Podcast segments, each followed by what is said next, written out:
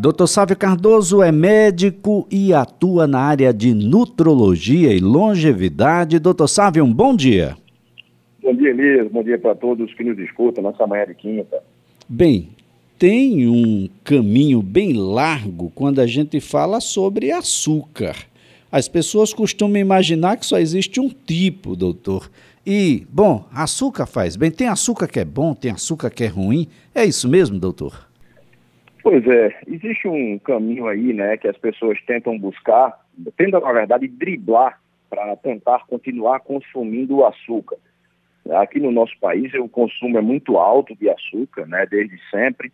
Infelizmente, muitas pessoas ainda fazem uma alimentação muito pautada em carboidratos e a gente sabe, Elias, que açúcar não é coisa boa para a gente. Por mais saboroso que seja, por melhor que seja comer uma sobremesa ou algo parecido, algo mais adoçado, açúcar não nos leva a um caminho de manutenção de saúde e envelhecimento com qualidade. Existem alguns produtos no mercado e as pessoas, como eu falei, tentam sempre buscar uma opção melhores. Mas será que realmente existe algum açúcar que chega a não nos fazer mal, né? Então, óbvio, a gente sabe que existem os açúcares mais brutos, existe aquele refinado, o açúcar de, de confeiteiro, o açúcar cristal. Quanto mais refinado, quanto mais branco o açúcar, mais processos químicos ele sofreu. E esse processo de clareamento, branqueamento e até refinamento faz ele perder algumas características em relação a minerais que ele já possui. Aí existe ali o açúcar demerara, que já não sofre tantos problemas tantos, tantas ações químicas, e o açúcar mais bruto seria o açúcar considerado mascavo, como se fala açúcar mascavo, aquele açúcar mais amarronzado, e ele realmente não sofre tantos, uh, tantas influências químicas, ele não, é, uh, ele não tem essa perda dos seus minerais. Por outro lado, tem uma característica interessante com o açúcar mascavo. Uh, o ponto do açúcar mascavo, né, no preparo do açúcar que vem ali do caldo de cana, é exatamente o mesmo da rapadura. Então, coloca na cabeça que quando alguém vai usar o seu açúcar mascavo achando que está usando uma solução muito melhor para a saúde, é como se estivesse usando exatamente rapadura quebrada para adoçar o seu café, o seu suco ou qualquer outra receita que, vá, que venha a ser feita. Então, se a gente não acha interessante consumir diariamente a rapadura, por ser algo que pode engordar, que não que aumenta a glicose no nosso sangue, o açúcar mascavo é exatamente a mesma coisa. Mais recentemente surgiu no nosso mercado um açúcar de coco, o açúcar que ele é retirado após a cristalização da seiva né, do coqueiro. E esse açúcar de coco, ele até é um pouco mais interessante, porque ele tem um índice glicêmico um pouco menor. O que é que significa isso? Em comparação com os demais açúcares, ele elevaria de forma um pouco mais lenta a glicose no nosso sangue. E ele também é muito rico em minerais. Mas é importante deixar claro para o nosso ouvinte que açúcar é açúcar.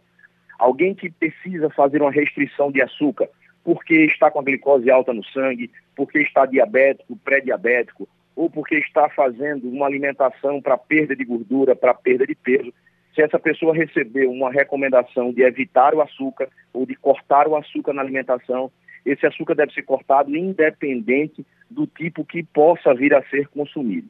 Então, ao invés de a gente pensar, Elias, e ficar tentando aí driblar, encontrar uma solução ou um açúcar menos ruim, o ideal mesmo é que a gente evitasse o uso do açúcar, que a gente tentasse, isso inclusive estimulando a nossa família, os nossos filhos desde pequeno, a se acostumar com o dulçor dos próprios alimentos, né? Então, a nossa cultura é de um alimento sempre muito doce. Então, o ideal é que a gente evitasse, independente desse tipo de açúcar. Agora, doutor Sávio, ah, é possível aí a utilização do, do melaço da cana ou até mesmo do mel de abelha como um substitutivo, substitutivo do, do açúcar em geral? Sim, é possível, mas a gente volta àquela mesma história do açúcar mais bruto ou açúcar de coco. O mel, óbvio, ele vai ser, o mel de abelha, ele vai ser rico em nutrientes. O melaço da cana é na, é, na verdade, um ponto aí anterior à formação do açúcar, vem do caldo de cana, são fontes diferentes, óbvio. O mel de abelha é uma coisa, o, mel, o melaço, né, que vem da cana é outro. Mas por mais que eles preservem uma série de nutrientes, eles continuam elevando rapidamente a glicose no nosso sangue. Então, não é que seja proibido que a gente não possa consumir uma hora ou outra um pouco de açúcar, mas é botar na cabeça que por não ser um produto que, que não é interessante né, para a nossa saúde, a gente deve evitá-lo. Então, ao invés de a gente adoçar algo uh, com um mel de abelha ou com açúcar refinado, é claro que o mel de abelha vai nos trazer mais nutrientes, mas ambos vão contribuir para uma rápida elevação da glicose no sangue, desequilibrar essa relação da glicose com a liberação da insulina pelo pâncreas e também vão estimular acúmulo de gordura, desorganização metabólica. São coisas que deveriam ser utilizadas como uma exceção e não dentro de uma regra alimentar, dentro do nosso dia a dia, mesmo que seja de uma fonte, de uma fonte supernatural como o mel de abelha. Bem, doutor Sávio, o consumo excessivo de, excessivo de açúcar pode causar, por exemplo, inflamação no organismo? Veja, é, a gente sabe que existem marcadores inflamatórios crônicos, como a gente chama, né? É importante falar sobre isso, porque quando a gente fala de inflamação crônica, as pessoas associam com aquela inflamação aguda. Alguém que bateu o, o dedo na porta e machucou o dedo, aquela inflamação aguda é um processo que vai tentar restaurar o sistema ali, que vai levar um pouco mais de sangue e vai tentar recuperar aquele machucado. Quando a gente fala de inflamação crônica, nós estamos falando de alteração de alguns marcadores inflamatórios que favorecem a tornar o nosso terreno biológico mais suscetível ao desenvolvimento de algumas doenças. Isso não é interessante para a gente. Então, o marcador inflamatório alterado, existe uma série deles que a gente pode observar em alguns exames laboratoriais. Esses marcadores favorecem o surgimento de doença. E o açúcar, o carboidrato refinado, esse também é considerado um, um alimento inflamatório ele é um alimento que favorece a desorganização do corpo e favorece sim a elevação desses marcadores inflamatórios. Agora, doutor Sávio, é claro que a indústria do, de alimentos, ela tenta dar um, uma cara diferente para a, o mesmo alimento. E aí a gente tem uma série de açúcares, como o senhor bem já colocou aqui o açúcar cristal, o açúcar de confeiteiro, e aí aparecem aqueles açúcares que, dada a forma como eles apresentam, parece até que nem açúcar é. O açúcar mascavo, o açúcar demerara, açúcar orgânico, continua açúcar, como o senhor bem já disse. Mas tem um, uma outra condição aqui que é essa condição de mistura entre açúcar refinado e adoçantes artificiais ou mesmo naturais, os chamados açúcares light, doutor. Pois é, é primeiro, você tocou num, num assunto muito importante. A indústria farmacêutica ela tenta burlar o sistema, né? ela tenta fazer com que aumente o consumo ou que se mantenha o consumo. Então, muitas vezes ela coloca no rótulo ali, não contém açúcar, mas infelizmente o brasileiro não está acostumado a conferir os ingredientes. E quando você vai nos ingredientes, às vezes não tem açúcar, mas tem ali maltodestrina, que é um tipo de açúcar.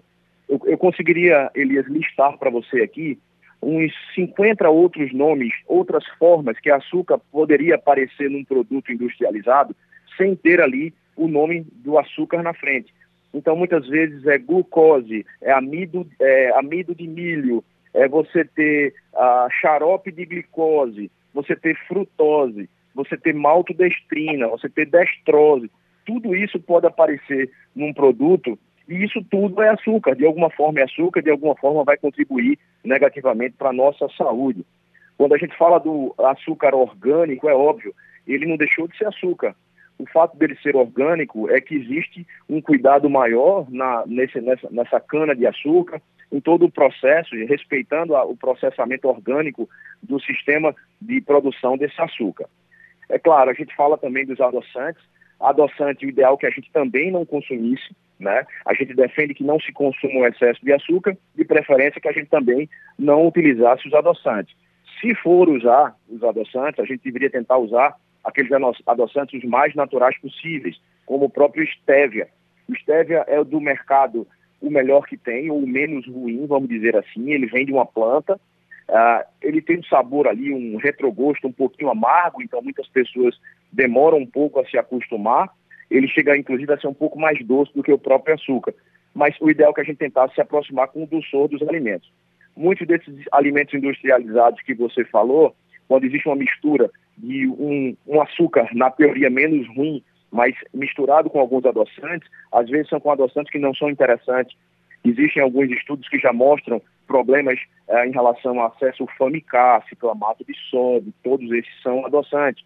A própria sucralose e o aspartame já também tem uma série de estudos mostrando que não são boas opções de adoçantes. Então, quanto mais a gente evitar açúcar, quanto mais a gente evitar o próprio adoçante, melhor. Se quiser adoçar com alguma coisa, o ideal é que seja ali o stevia. Claro, eventualmente, se quiser adoçar com mel de abelha ou com melaço, e se for em pequena quantidade, ok, mas desde que seja alguém que não precise fazer uma restrição do consumo de açúcar, que não esteja ali com uma recomendação médica para evitar uma elevação rápida de açúcar no sangue.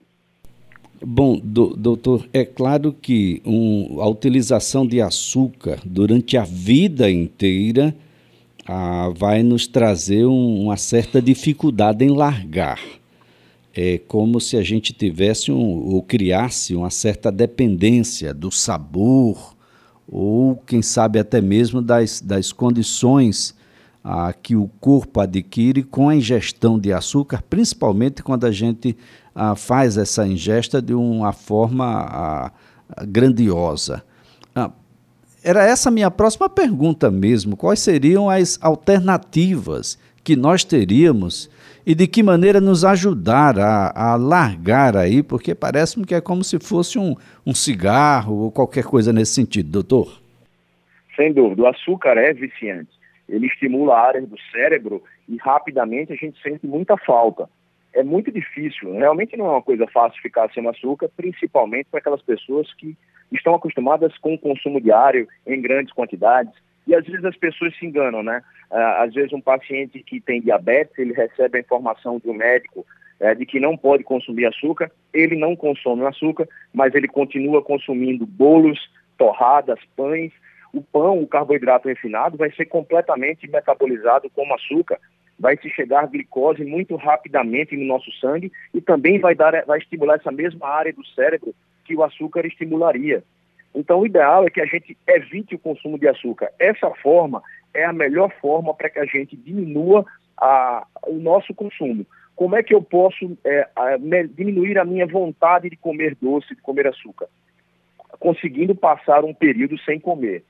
Né? Não existe um suplemento específico, Elias, nada que vá ser milagroso, uh, mas se a gente começar a mudar a alimentação no nosso dia a dia, passar a fazer uma alimentação mais pautada em gorduras de qualidade e proteínas, ou seja, alimentos que me dão saciedade e que não se transformam rapidamente em glicose no sangue. É claro que essa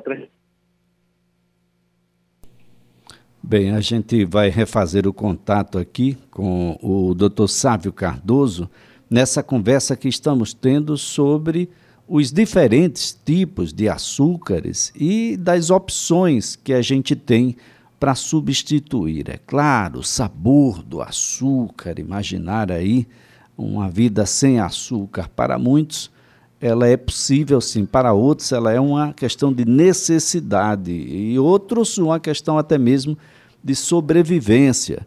Olha, doutor Sávio Cardoso já está na linha novamente. Pois não, doutor? Elias, a gente estava então falando sobre como a gente podia reduzir a nossa vontade de comer o doce, né? Então, primeiro, ajustar a alimentação. É ideal a gente passar a ter uma alimentação mais voltada para um consumo de proteínas e gordura de qualidade, porque são alimentos que nos dão mais saciedade e não se transformam de forma rápida em açúcar no nosso sangue. Isso acontece de uma forma mais gradual. Uma outra coisa é se esforçar e realmente não comer doce durante um período. No começo é muito ruim, quando a gente corta o doce, quando a gente é, corta ali o carboidrato refinado, se sente um pouco mal, pode dar dor de cabeça, irritabilidade, aquela sensação de fome, porque como você mesmo falou, às vezes parece que a gente está sem alguém que, que é fumante e tenta passar naqueles primeiros dias sem cigarro. Como o açúcar é viciante, a gente vai ter aquela abstinência do açúcar também. Mas é importante entender que se a gente quer ficar sem comer o doce, ou pelo menos causar uma redução importante nesse consumo, eu preciso necessariamente passar uns dias, entre aspas, aí, sofrendo sem o, sem o açúcar, para que o corpo desacostume. É como a gente precisasse fazer uma desensibilização desse açúcar no nosso corpo. Agora, doutor Sávio, há um, uma pergunta aqui do nosso ouvinte sobre uma possível alternativa aos açúcares em geral, seria o xilitol. É de fato algo que a gente possa recomendar? Sim, o xilitol junto com o eritritol e o maltitol são outras opções saudáveis de adoçantes. A diferença em relação ao stevia, inclusive o xilitol também é natural, tá? Tem que ter cuidado porque existe o xilitol natural e existe o xilitol, é, digamos, montado, feito no laboratório, mas o ideal é que se consuma o xilitol natural. A diferença dele para o stevia é que o stevia não tem calorias e o xilitol chega a ter uma parte em calorias. Cerca de 40% dessas calorias é absorvida, cerca de 60% delas não é absorvida, vai ser eliminada e vai ali chegar na parte do intestino. Para algumas pessoas, esse consumo de xilitol, sobretudo se for em uma quantidade um pouco maior, é, pode dar um pouco de desconforto gástrico em relação e intestinal, de, de, de dar distensão e gases, porque essa essa parte de carboidratos não absorvíveis que o xilitol e o eritritol têm, chegando no intestino, isso pode ser consumido por, por, aquelas bactérias que são existentes no intestino e isso pode fermentar no intestino e dar um pouco de desconforto. Mas é uma excelente opção, inclusive para a cozinha, né? Para quem usa o stevia, sabe que esse retrogosto um pouco amargo serve para o café, serve para o suco, mas não é muito interessante para receitas, para doces mais saudáveis, para bolos mais saudáveis. Mas o eritritol e o xilitol, eles servem muito bem para esses preparos de cozinha. Bem, devemos então fugir do aspartame, do ciclamato, da sacarina, da sucralose, não é, doutor? Sem dúvida, esses aí são aqueles que a gente deveria evitar. Né? Então, uh, a gente sabe que é muito comum ainda a presença, sobretudo da sucralose e do aspartame em muitos produtos. Muitos refrigerantes usam aí nas suas versões zero, nas suas versões diet. Isso é um problema porque as pessoas consumem refrigerantes é, nessas versões, na teoria, não calóricas, mas é, acham que isso não vai engordar, que não vai atrapalhar em relação ao seu peso. É uma verdade mas a gente não pode esquecer que o refrigerante não nos traz nenhum tipo de nutriente. É um produto extremamente rico em substâncias químicas, né, em corantes, o que não é interessante para a gente. Então, ficar de olho, Elias, no, no, nesses rótulos dos produtos é muito importante. E aí vai mais uma dica. Qualquer rótulo, seja de um refrigerante, ou de qualquer um pacote de biscoito, ou um molho de tomate que seja, que você compra no supermercado, quando se for olhar os ingredientes, os ingredientes necessariamente eles precisam aparecer em ordem decrescente. Então, se é primeiro, o primeiro item do ingrediente for o açúcar, é porque a maior parte daquele produto for o açúcar. Então, é, é, o correto é tentar evitar esses adoçantes nos produtos industrializados que não são adoçantes interessantes, evitar o consumo do açúcar. E, óbvio, se você tiver que escolher entre dois produtos, um deles sendo o açúcar, o primeiro ingrediente, e o outro sendo o açúcar o último ingrediente, o ideal é que você escolha esse que o açúcar esteja em último ingrediente e seria em menor quantidade. Uma outra dica é que produto industrializado deve ser evitado e sempre busque comprar um produto que tenha o um mínimo de ingredientes possíveis. Quanto menos ingredientes um produto tiver, muito provavelmente ele sofreu menos intervenções químicas. Tá certo então, doutor Sávio. Olha, comer é também um prazer. É claro que a gente quer colocar um sabor doce na nossa vida, na nossa alimentação, mas isso tudo vai depender do estilo de vida que a gente leva, da, da alimentação, de doenças que porventura você tenha, diabetes, hipertensão, entre outras, da idade, se você está no período gestacional, atividades físicas, doutor, o estilo de vida e as suas condições de saúde vão também determinar de que maneira a gente vai dar um sabor mais adocicado à nossa própria vida, doutor? Sem dúvida, Elias. A alimentação é super importante, a gente gosta de comer, todos nós. É importante, precisa ser prazerosa, mas a gente precisa entender que primariamente o alimento serve para nos enriquecer com nutrientes. A gente tem que tentar acabar com essa história de encontrar na comida ou apenas na comida o nosso momento de prazer e relaxamento.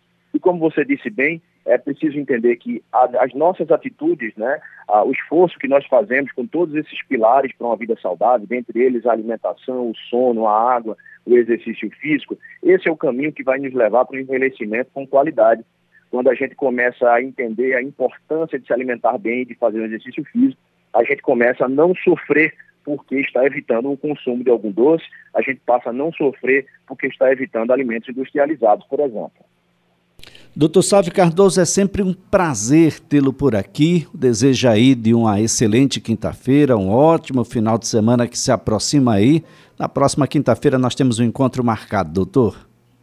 Eu que agradeço, desejo a todos um excelente fim de semana. Os que puderem, continuem com os cuidados também no fim de semana né, com a saúde, não é, pra, não é momento de relaxar. Então, na quinta que vem estaremos de volta. Um forte abraço a todos.